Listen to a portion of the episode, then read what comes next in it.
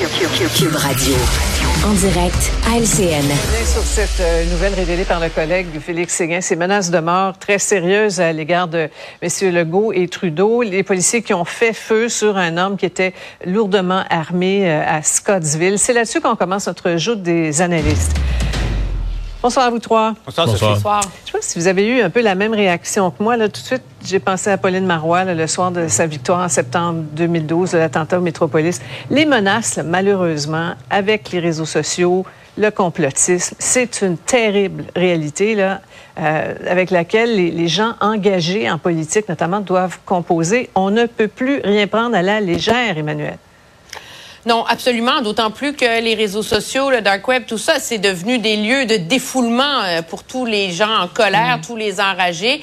Et entre quelqu'un qui est juste en pétard et quelqu'un qui compte passer à l'acte, ben il n'y a pas une si mm-hmm. grande différence que ça à un moment donné. Et c'est c'est ce qui complexifie énormément, je pense, le travail des policiers, c'est de d'être capable de, de de séparer, de discerner les illuminés des menaces mm. sérieuses.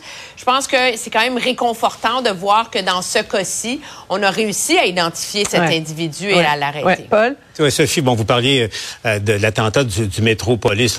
moi, j'en ai parlé en privé avec euh, Madame Marois. Je connais aussi des, des, gens qui étaient dans son entourage, qui ont pris euh, des mois pour réaliser à quel point tout le monde l'a échappé belle. Euh, presque un miracle. Rappelons-nous, l'arme de, de Richard Bain s'est enrayée. Sinon, il y aurait eu un massacre, mm-hmm. littéralement. C'était bien avant la pandémie, bien avant.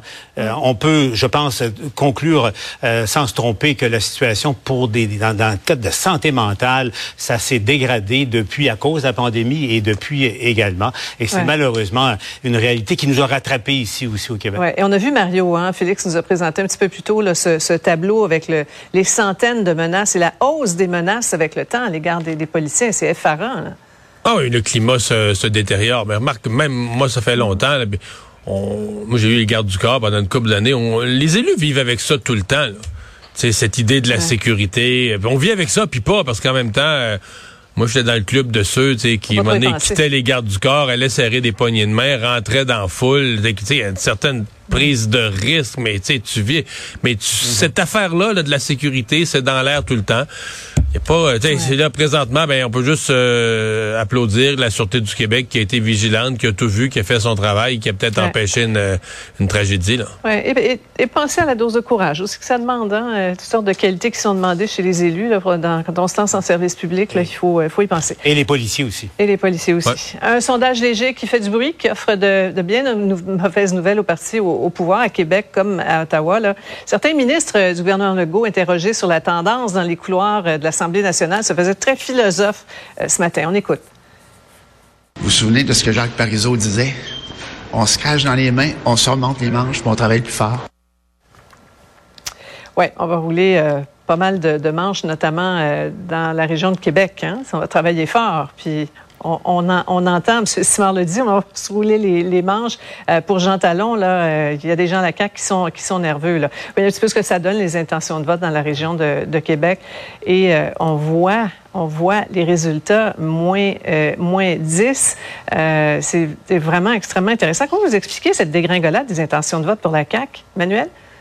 Ben, je pense que non seulement c'est moins 10 points en un mois, mais c'est moins 20 points en un an. Hein, quand on compare ouais. avec les résultats à la dernière élection. Je pense qu'on voit l'ampleur du dommage qui a été causé par le recul euh, bâclé sur euh, le troisième lien et le fait que le gouvernement n'ait pas réussi à euh, réparer les pots cassés. Ceci étant dit, dans le contexte de la partielle qui s'en vient, ce que ce sondage illustre aussi, mm.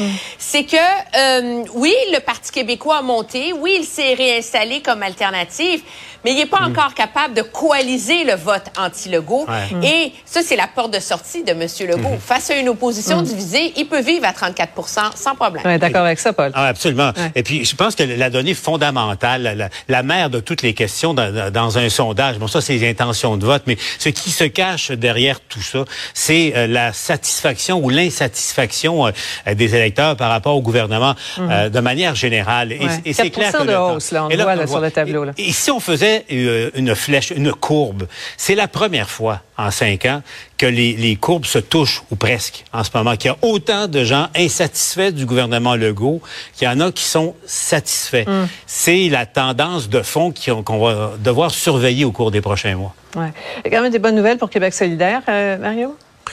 Ouais, pour Québec solidaire, pour les libéraux aussi. En fait, c'est des partis qui avaient perdu des plumes depuis l'élection, là, euh, mhm. depuis les, derniers mois, qui en retrouvent un peu. Il y a une réapparition d'Éric Duhem aussi, qui lui était presque évaporé.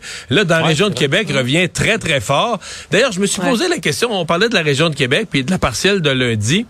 On a l'impression que le dossier du tramway Regardez les chiffres. plus 5 pour le Parti conservateur, plus 7 pour Québec solidaire.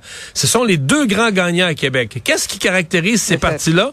Ils ont pris des positions très tranchées sur le tramway. Québec solidaire qui est pour, coûte que coûte, très favorable. Éric Duhem qui veut rien savoir.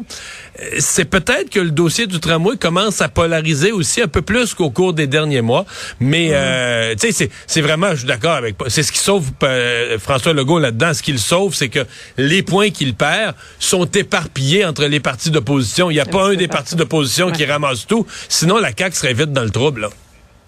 Oui, voilà. Qu'on a hâte à cette euh, partielle. Ça va être une soirée palpitante. Moi, ta euh, surprise lundi soir. Moi, ta surprise. On se rend direct pour ça. Oui, oui, on espère bien. J'ai hâte de vous entendre maintenant sur ce dossier Cormier-Denis. Euh, on va en reparler tout de suite après la pause. Est-ce qu'il fallait désinviter cet homme présenté comme un suprémaciste blanc? On y revient.